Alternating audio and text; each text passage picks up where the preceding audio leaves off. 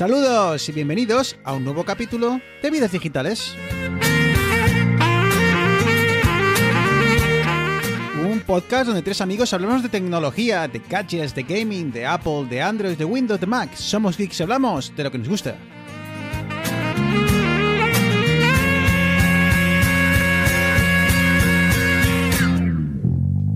No te bajas. Muy buenas chicos, muy buenas Eneas. Muy buenas, Bruno. Arturo, muy buenas. Buenas, ¿qué tal, chavales? Vamos a ver si lo conseguimos. Nos hemos propuesto acortar estos saludos y, y- y no retrasarnos mucho, ¿ok? Así que vamos a ver, vamos a ver si conseguimos eh, limitarnos a la media hora, que el último capítulo Se le lee un pasamos- poco la cosa. solo por 20 minutos. Flotar juntos. Así que nada, bueno, sé que todo va bien por ahí, así que yo creo que vamos a empezar con una noticia de estas eh, que nos sacan una sonrisa. Eh, ¿quién, quiere, ¿Quién quiere arrancar? Eneas. no Pues sé sí. por qué leo esta noticia y voy directo a ti. El dedo a la llaga. Pues en este mundo que nos movemos hoy en día, en el que la inteligencia artificial parece que, está empezando a estar cada vez en más cosas, lavadoras con inteligencia artificial, teles con inteligencia artificial, pues ahora eh, tenemos partidos en los que la cámara está controlada por inteligencia artificial, porque, oye, es un coñazo tener a un tío de la cama todo el rato moviendo, pues vamos a poner un, un- una inteligencia artificial. Pues parece ser que ha habido, no, parece ser no, es una retransmisión de un partido en el que esta inteligencia artificial, casualidades de la vida, confundió el balón con el linier que era calvo. Entonces se ve, hay un vídeo en el que está grabando el balón y de vez en cuando cambia y se va a enfocar al linier. Sí, eh, esto pasa mucho en, en campos y, Ar- y Arturo, eh, de esto sabemos bien, eh, en campos obviamente no en primera división, no en segunda división. eh, cuando bajas de categoría, pues gracias a proyectos como Footers, por ejemplo, y, bueno, otros, eh, sobre todo Footers, que, que ya está incluso en tercera división, está en todos lados, es un proyecto muy interesante, pues bueno, ofrece eh, retransmitirse en directo de partidos en los cuales obviamente no puedes desplegar eh, dos, tres cámaras, eh, comentaristas y demás. Entonces lo que hacen es colocan una cámara con inteligencia artificial, como este ejemplo que comentaba Eneas, y, y bueno, pues sigue el balón. O sea, parece, en base a unos algoritmos, entiendo Arturo, pues eh, sigue el balón. A mí ya me había pasado eh, hace un par de años, sobre todo cuando el Racing estaba en segunda B, aunque ahora hayamos vuelto, eh, de estar viendo un partido, creo que era en, Lezama o creo que era en el, en- del Atleti de Bilbao, y, y joder, de repente la cámara hacía cosas raras. Estaba, el, el meollo estaba en una esquina, en un, cerca de un córner, se había lesionado un jugador, entonces tú lo que quieres ver es qué está pasando ahí, y de repente veías que la cámara iba a como eso, como al centro del campo, así que era donde estaba el balón. Pero claro, nadie estaba pendiente del balón, ¿sabes? Y entonces entiendo que es el mismo ejemplo que este. Así que cuidado con los eh, linieres calvos en los campos de segunda B. Oye, a lo mejor este Linier es, es el mayor troll de la historia. Y dijo, Sí. vamos a ver si, si engañamos a la cámara. Se, se echó cera en la cabeza. Claro, esto ahora cuando entrena la inteligencia artificial tiene que poner un, if. eh, si el balón tiene un banderín amarillo al lado, pues igual no es un balón. Si el árbitro, si el if, eh, árbitro calvo. no. Pero bueno, estas iniciativas están muy bien, sobre todo lo que comentaba Bruno, el ejemplo de, de footers, que aunque bueno, pase a veces que no se ven corners porque no hay ángulo en la cámara y, y otras cosas que, que sufrimos, pero bueno, por lo menos nos da a, a la gente que tenemos a, a nuestros equipos en, categorías inferiores la oportunidad de, de poder ver los partidos y más ahora que, que está tan, tan limitada la cosa y que ni siquiera podrías ir, ir al- muchas veces al campo a verlos. Y claro, y que, y que esto, Arturo, te permite, pues eso, no tener que desplegar a una persona allí, ¿no? Que hay que pagarla. Y entonces el proyecto de retransmitir un partido, ya no te digo de segunda B, pero uno de tercera división, eh, que sería la cuarta, la cuarta categoría del, del fútbol español, pues obviamente no hay, no es viable. No, no vas a pagar por ello. ¿Y Entonces, esto, bueno, esto cómo lo tiene montado? Porque ¿qué es una cámara motorizada con una especie de control que mueve la cámara para un lado, hace zooms y Sí, demás? exacto. Hace, sigue, bueno, tampoco se juega mucho con zooms, eh, eh, se queda bastante, obviamente es una cámara fija y, ya está, y, sigue el balón. Eh, creo que Footers eh, hace un par de años eh, propuso a, a los equipos de, a muchos equipos de estas categorías inferiores, pues eso, la instalación de esta cámara para poder emitirlo. Y entiendo que funcionase así. Eh, depende del partido, Eneas, eh, por ejemplo, en el, en el, caso del Racing, pues llevan tres cámaras, porque, bueno, pues obviamente es un, eh, saben que hay miles de personas viendo el partido, entonces tienen que ofrecer un servicio tal, pero en partidos en donde la asistencia de público es menor o donde, bueno, pues la exigencia es un poquitín menor, pues lo hacen sí con estas cámaras y bueno, no son nada del otro mundo, pero como dice Arturo, oye, pues te permite, te permite seguir el partido. Y estoy mirando ahora en la, en la, página web y la verdad es que los precios son bastante comedidos para, para lo que estamos muy bien acostumbrados de, de packs de fútbol. Vale, que segunda B y tercera, que no es, no es Champions League y demás. Pero, oye, pero además tienen, Eneas tienen, tienen muchas veces, eh, ¿cómo se llama? Conciertos, iba a decir. Sí, bueno, eh, tratos con los propios clubs y a, y a los eh, socios, pues a lo mejor a, a, algunos les sale gratis. Yo creo que algún año con la cultural eh, les ha salido gratis y otras veces pagan 10 euros por toda la temporada o una cosa así. Uh -huh. Sí, en el caso del Racing, eh, creo que, bueno, no sé, igual tiene los precios delante, Eneas, eh, creo que cuesta 50 la temporada. Sí, sí. 49, eh, a los socios, a los abonados, no socios, abonados del, del Racing eh, nos sale, nos hacen 15 euros de descuento. Y ya te digo, pues gracias a esta inteligencia artificial, que bueno, que aquí ha fallado, pero bueno, estas cámaras que, que sí, pues, pero de permiten... una vez que falla, eh, no sé cuántas eh, iba a decir, millones y millones sí, no, no, y por eso. Iba a decir que es primo de Siri pero no este está este en el ah posiblemente posiblemente sea primo de Siri. Oye eh, seguramente el... haya más cámaras que lo hagan mal más operadores de cámara que lo hagan mal que en porcentaje que esta inteligencia que haya fallado una vez Exacto, así que bueno, damos las gracias a la inteligencia artificial y seguramente esto seguirá mejorando. Y bueno, oye, que si no, que los árbitros se pongan un gorrito, que tampoco pasa nada, ¿no? Los árbitros y aficionados al fútbol, como podría ser yo, que si igual si me pongo en primera fila, el, el cartón ya empieza a despistar a, a, la inteligencia artificial, al algoritmo. Chicos, eh, siguiendo, seguimos un poco hablando de inteligencia artificial. Eh, que bueno pues siempre está metida dentro del mundo de la telefonía no sobre todo ahora pues lo vimos mucho en cámaras en, en, en bueno en, algoritmos y demás. Eh, muchas veces y esto me lo comentaba eh, eh, un, un, oyente el otro día me dice oye chicos nunca habláis de, de Nokia y, y, Nokia está haciendo las cosas muy bien. Y Arturo ha sido Nokia ha sido noticia hace poco por precisamente hacer el trabajo muy bien Sí, efectivamente. Eh, uno de los mayores problemas que tiene Android como plataforma, ¿vale? Y sobre todo algunas marcas más que otras, es el problema de las actualizaciones. Es decir, sale una actualización de Android 11 y sale en enero, pero hasta que la tienes en tu móvil, pues a lo mejor pasa medio año, incluso un año, o mira, simplemente eh, no la puedes disfrutar.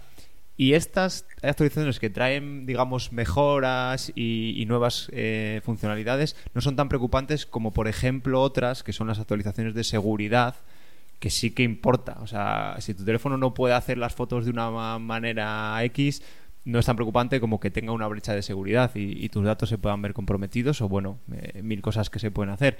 Y es que, según Counterpoint, un, una importante firma de de estudios de estadísticos eh, han concluido por segundo año consecutivo que Nokia es la marca de, vamos, el fabricante de, de teléfonos Android que más adopta y menos tarda en, en actualizar sus dispositivos. Y es que los números Eneas son impresionantes. O sea, hablan de el 100% de sus dispositivos actualizados. Sí. Lo cual eh, tenemos que cuando, cuando hablemos de recomendaciones para usuarios, que muchas veces nos centramos, por ejemplo, en el segundo en la lista, que ya lo hemos comentado varias veces, oye, tenemos que, añadir Nokia a la, a la lista, que, que, si bien, quizá no sé si sea por temas publicitarios, Eneas, tú que estás más metido en, en, en este mundillo, eh, pero tampoco se les escucha mucho, o tampoco llenan eh, grandes portadas, pero son de esas, el, esas marcas que muchas veces nos gustan porque, bueno, sin hacer mucho ruido, cuidan de sus usuarios. Sí, como, como tú bien decías, eh, 100% de dispositivos actualizados, que en este caso son 20, que ya es un número que empieza a ser, eh, oye, no es lo mismo adaptar un, una ROM a un, a un, par de dispositivos que a 20. Y sí, a, todos tuvimos o todos vivimos, todos digo todos los que somos de una cierta edad ya, la época dorada de Nokia, la época de los 3310, 5330, todos estos eh, móviles indestructibles con baterías que duraban eh, meses. Eh, luego Nokia tuvo esta fase en la que pasó de Symbian a Windows Phone intentó ser un poquitín el, el- caballo de batalla de, de Windows Phone como el representante de lo que se podía hacer con, con la plataforma. Al final acabó abandonándolo, como, como, como todos sabemos que pasó con, con Windows Phone, que cayó un poquitín en, en, no voy a decir el olvido, pero no llegó a, a tener el impacto que Microsoft esperaba de ello. Y un representante silencioso, porque como tú bien dices, no hablamos casi nunca de él, siempre o hablamos de Samsung o de OnePlus o de Xiaomi, Huawei, que son digamos los que más, eh, no sé si más dinero gastan en publicidad o lo que más están en el candelero de, de las noticias tecnológicas, pero oye, a veces hay que fijarse un poquitín más en cosas no tan obvias como quién tiene más gigapíxeles o qué pantalla es más grande, sino, oye, a veces es más interesante pensar, si me compro un móvil ahora, en un año voy a tener actualizaciones de, software, voy a tener parches de seguridad. Así que yo, por mi parte, intentaré prestarle un poquitín más atención a, Nokia, no por el hecho de que me vaya a comprar un Android, que va a ser que no, pero bueno, oye, por, por también ver cómo compañías que lo hacen bien, cómo, cómo se siguen moviendo en, en- en este mundillo. Voy a poner un pequeño pero, ¿vale? Estamos hablando de un 100% de dispositivos de Android 10, ¿vale? Ya estamos en Android 11, salió el 8 de septiembre, que, bueno, no, no quiero decir nada ni comparar con nada, pero bueno, estoy viendo aquí además el lanza que además eh, Nokia ha puesto ya el lanzamiento, qué dispositivos y cuándo van a estar actualizados para Android 11 y bueno, pues hablan de, de último de último trimestre de este año eh, varios, varios modelos, los últimos, los más punteros, y luego en el primer y segundo trimestre del año que viene eh, otros cuantos, hasta un total de 12 o 13 dispositivos, que bueno, para ser el mundo Android está muy bien. No, está muy bien. Y, la- verdad que eh, Nokia tiene esto que llaman el Three-Year Promise, que es algo así como un compromiso de que al menos tu teléfono, tu terminal va a ser actualizado durante tres años. Así que, eh, eh, bueno, oye, ole por ellos. ¿Me la, me la has puesto votando, Bruno? ¿Por qué? Porque Cuéntanos. los últimos iPhone llevan tienen 5 años de actualizaciones. Bueno, pero joder, pero porque es que to- todo el día igual, ¿eh, Eneas? Pero que no estamos diciendo ni que sea Que mejor has sido ni tú, peor. has sido tú el que me la ha puesto votando. Lo siento, lo siento. Sigamos, sigamos. Siempre, ¿eh, Eneas? Yo Sí, creo que ya. tengo que empezar, Resi- tenemos que ver la forma de silenciar aquí, ¿eh? Yo ya, cada vez que este chico eh, pronuncia la palabra prohibida cuando no viene a cuento, le, le silenciamos unos segundos. Si no, vamos a tener empezar a plantearnos a ver si aquí hay un, un pago No, hombre, y, y escuchar ofertas. o algo, claro. Eneas, escuchar ofertas. Tenemos el buzón lleno de gente intentando ocupar el asiento de cualquiera de, de los que estamos aquí. Pues oye, Luego, me echa- luego me echáis de menos enseguida. lo sabéis. Eh, bueno. Mm. Venga, vamos a pasar a lo siguiente. Eh, joder, encima esta, esta- Primero le he hecho la bronca y ahora necesitamos su ayuda. Estas noticias de Arturo. Eh, Arturo, ¿qué ha pasado que te he visto el otro día echar espuma por la boca con la aplicación Radar COVID y tal? Cuéntanos. Pues la cosa fue que primero, yo creo que lo leí antes, de repente vi una noticia en la que decían que la aplicación del radar COVID en España iba a ser ya interoperable, iba a intercambiar datos con otros países. Es decir, que tú aquí los registros que hace de exposición, pues tú cuando vas a otro país, digamos que también hace el match y si, si tú en ese otro país has guardado la clave de alguien a tu alrededor que estaba contagiado durante ese tiempo y comunica un positivo, a ti también te va a funcionar. Entonces dije, ah, vale, pues voy corriendo. Aunque no me voy a mover de España en una temporada, digo, pues voy a actualizarla, que hay una actualización. Y de repente, tras actualizarse, vuelvo a entrar y me sale un mensajito que ponía la palabra pre. ¿Y qué significa la palabra pre?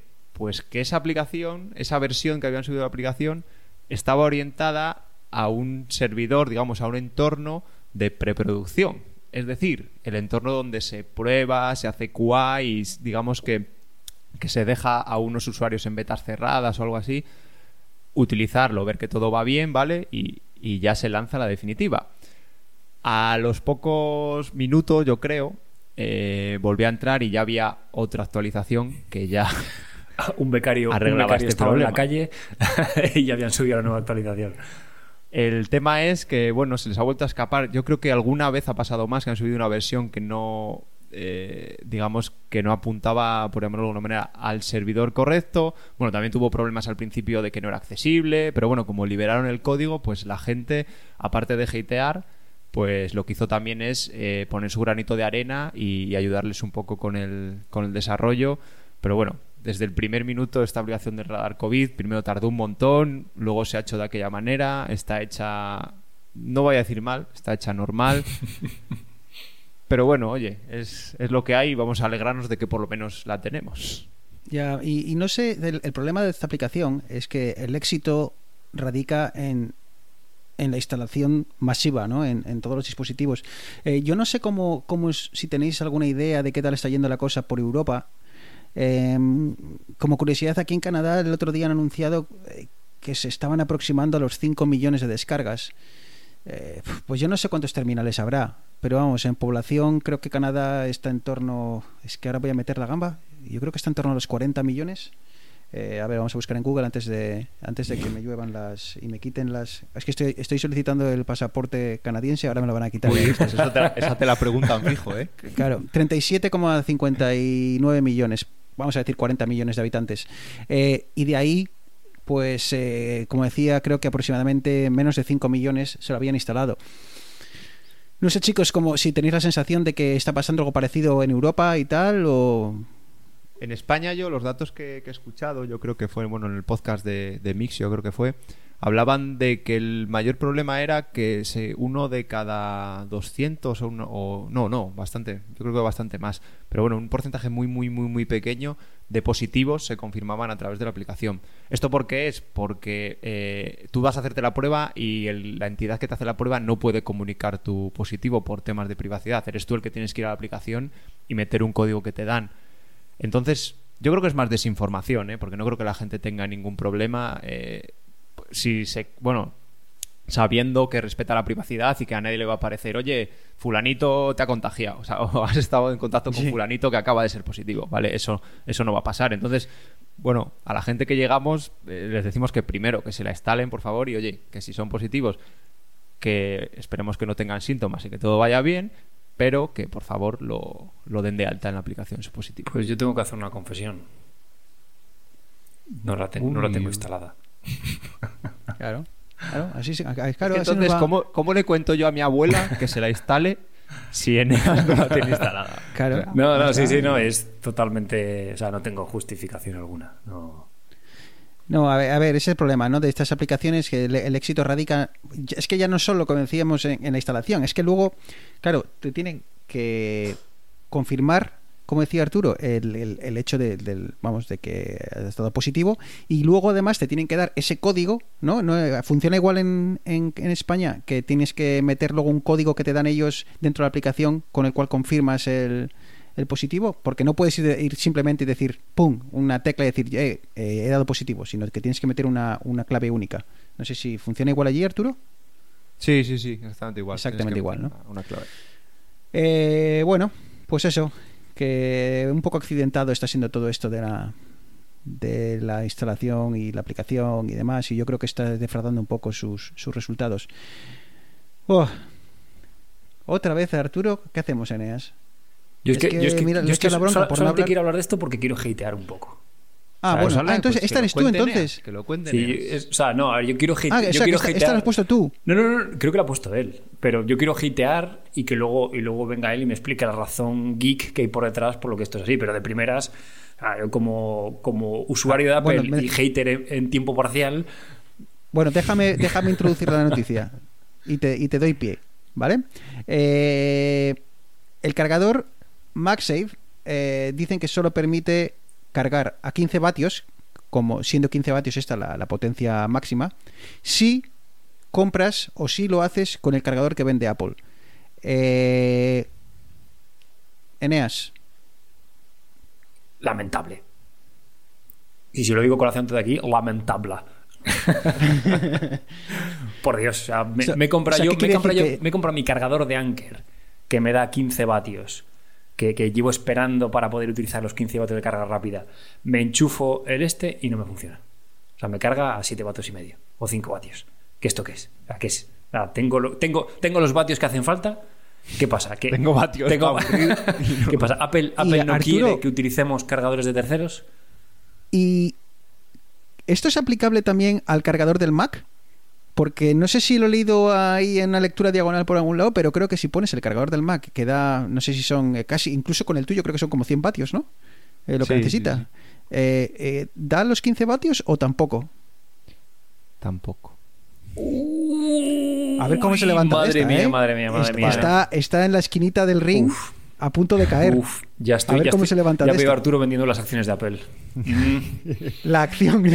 ha, caído, ha caído 15 dólares la acción. voy, a, voy a vender mi 0,2% de acción de Apple. En la siguiente junta de, tirar de para- por la No, eh. ventana. Claro, claro. Tardé un rato ¿eh? en tirar todo lo de Apple por No. la ventana. y encima, en, en víctima de este enfado, lo tiraría todo por la ventana, pero por la ventana de la, de la planta baja, para que al caer no se rompa, por si acaso. No, vaya a ser. Arturo, cuéntanos. Eh, vale, el tema es que, por ejemplo, eh, cuando tú lo cargas por cable, pues para no dañar la batería, por temas de calentamiento, demás, eh, un cargador eh, normal sí que... Un cargador normal no, la entrada, digamos, de- del iPhone es capaz de regular la, corriente que le está llegando a la batería para, por ejemplo, si se calienta, pues pasarle menos corriente y que baje la temperatura, ¿vale? ¿Qué pasa con el con el MagSafe? Claro, el MagSafe es el, el, propio MagSafe por NFC se comunica con el iPhone y este el iPhone le va diciendo cosas como eso, pues se hace muy, si está muy caliente, oye, bájame la intensidad. Pero claro, esto solo se lo puede transmitir al cargador que tiene Apple, ¿vale? Entonces, esa es la razón por la que no permite que hagas carga rápida si no tienes un cargador. Eh, es el primero que ha sacado Apple, ¿vale? Pero bueno, dicen que luego, eh, para que no pase el problema que dice Bruno, joder, utilizo un cargador de Apple de otro dispositivo y no funciona, ¿vale?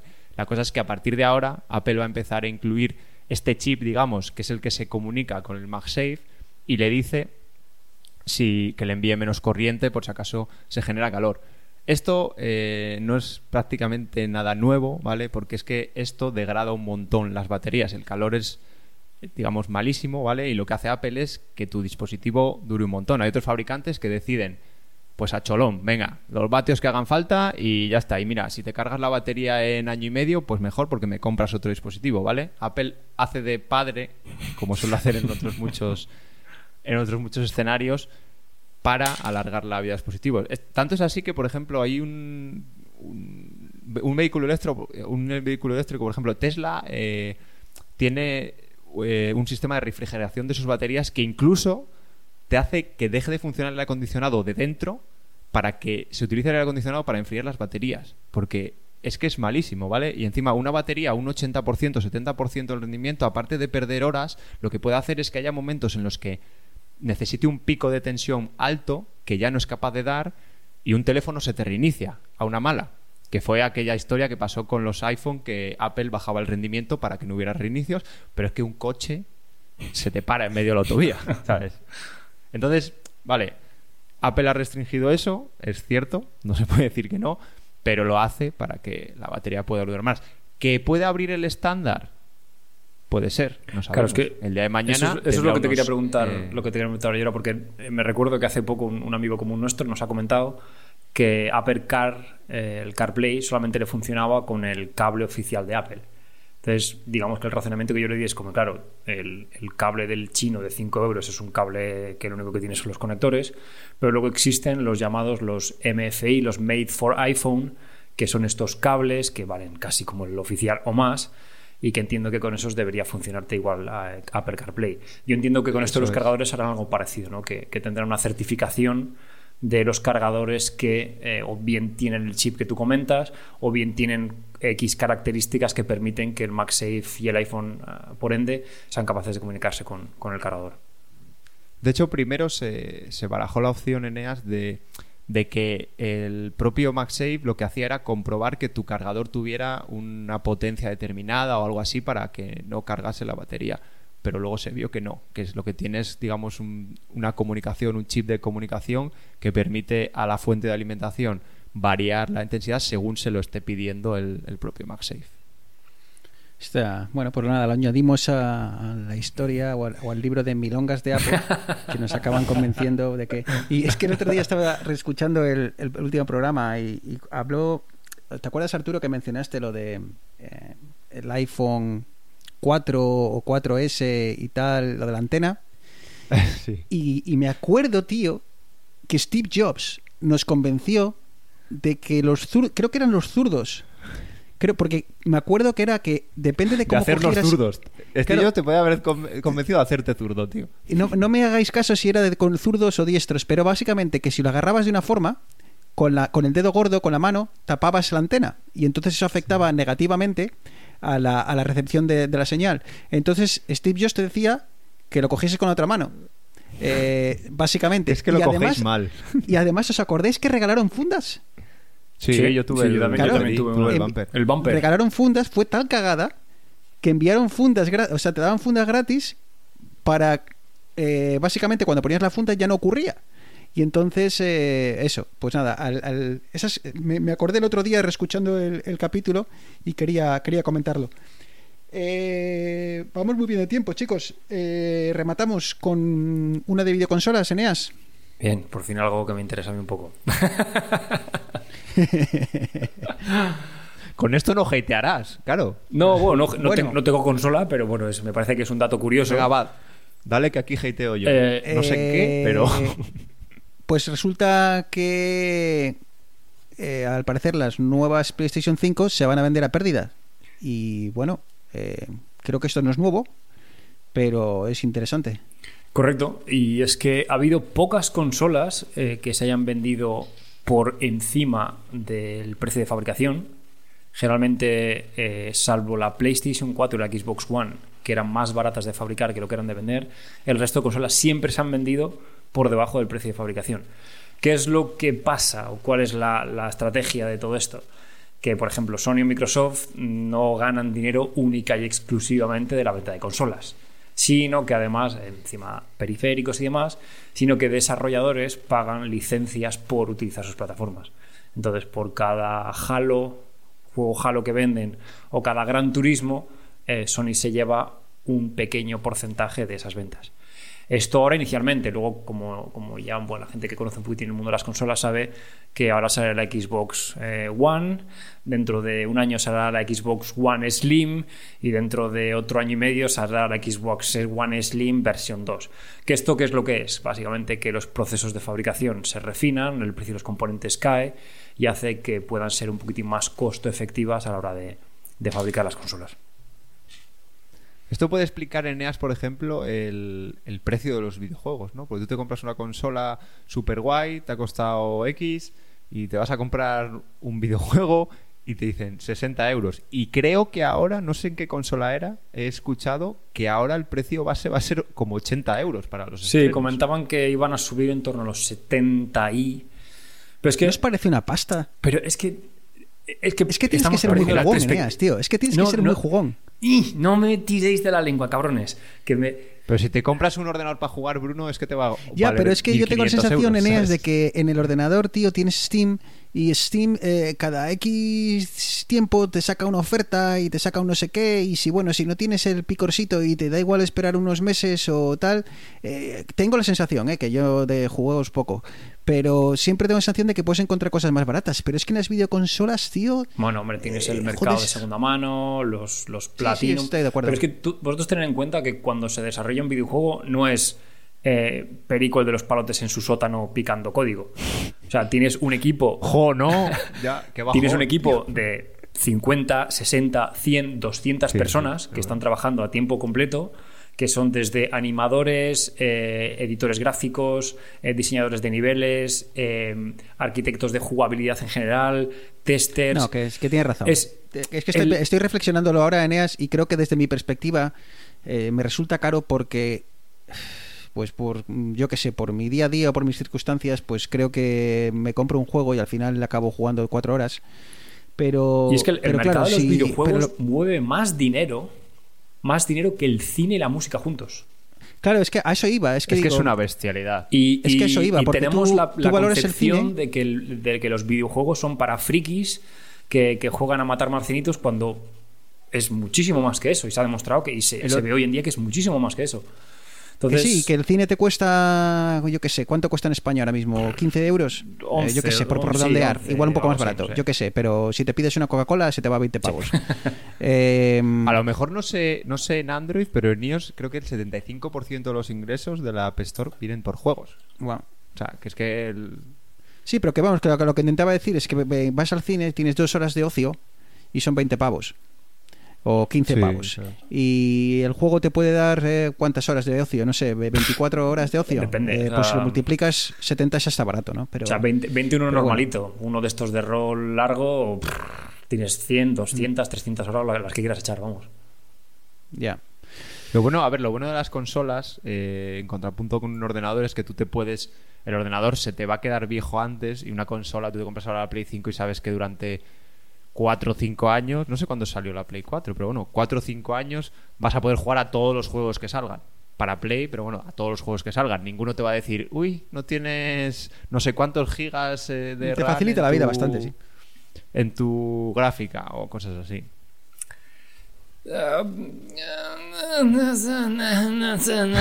Aquí podíamos discutir largo y tendido, pero creo, creo que esto, creo que esto la batalla PC versus consolas, creo que lo tenemos que dejar para otro día. If I was a gambling man, never would let you play your hand with a broken down cowboy like me. Bueno, chicos, orgulloso estoy, ¿eh? Yo creo que vamos a estar ahí en torno a los 30 minutos y hemos hablado de bastantes cosas y creo que ha estado entretenido.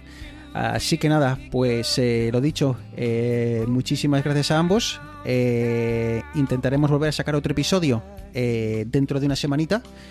Y bueno, vemos a ver si qué tal responde la gente a este compromiso que tenemos de, bueno, pues que acortar los capitulillos, pero sacarlos, intentamos sacarlos al menos eh, semanalmente.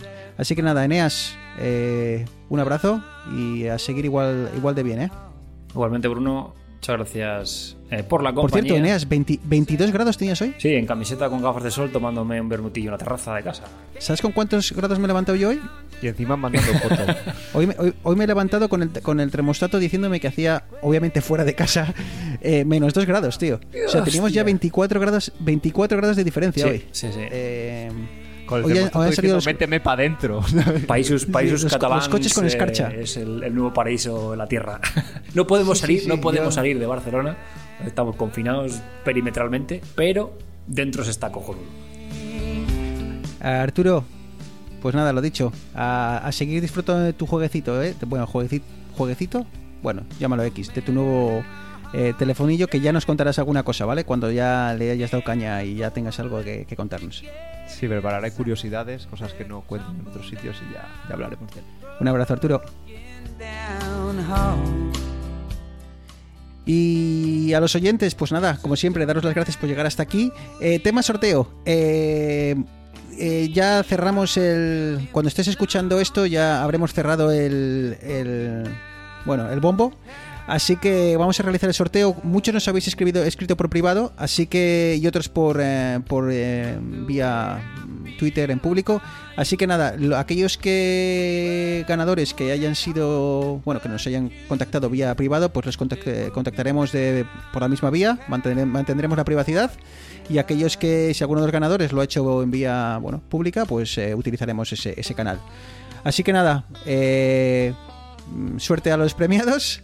Y lo dicho, arroba vidas digitales en Twitter, ¿ok? Cualquier cosilla, ahí estamos eh, encantados de echaros un cable. Un abrazo y portaros bien. Chao, chao. Oh,